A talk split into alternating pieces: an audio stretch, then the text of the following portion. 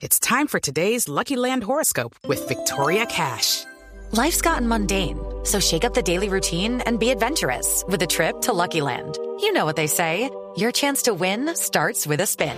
So go to LuckyLandSlots.com to play over 100 social casino-style games for free for your chance to redeem some serious prizes. Get lucky today at LuckyLandSlots.com. Available to players in the U.S., excluding Washington and Michigan. No purchase necessary. VGW Group. Void or prohibited by law. 18 plus. Terms and conditions apply. 9 de la mañana, 6 minutos. Estas son las noticias en Blue Radio. La defensa del polémico exgobernador de La Guajira, Juan Francisco Kiko Gómez Cerchar, intentará de nuevo lograr su liber- la libertad de su cliente. Los detalles con Diana Comas.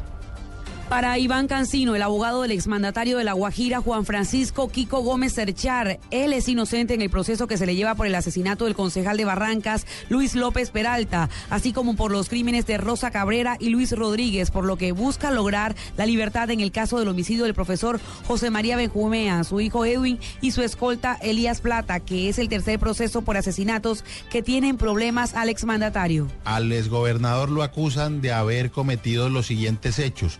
Usted tiene algo que decir y todos los testigos, el 100%, han manifestado que no tienen nada que decir que relacione a Juan Francisco Gómez con los hechos delictivos que se le imputan. A mediados de abril pasado, juez 22 civil de Barranquilla, Abelardo Andrade, dictó la libertad a Kiko Gómez al resolver a su favor un recurso de habeas corpus, pero el exgobernador permaneció preso por una medida de aseguramiento casi que en simultánea por otros crímenes. En Barranquilla, Diana Comas, Blue Radio.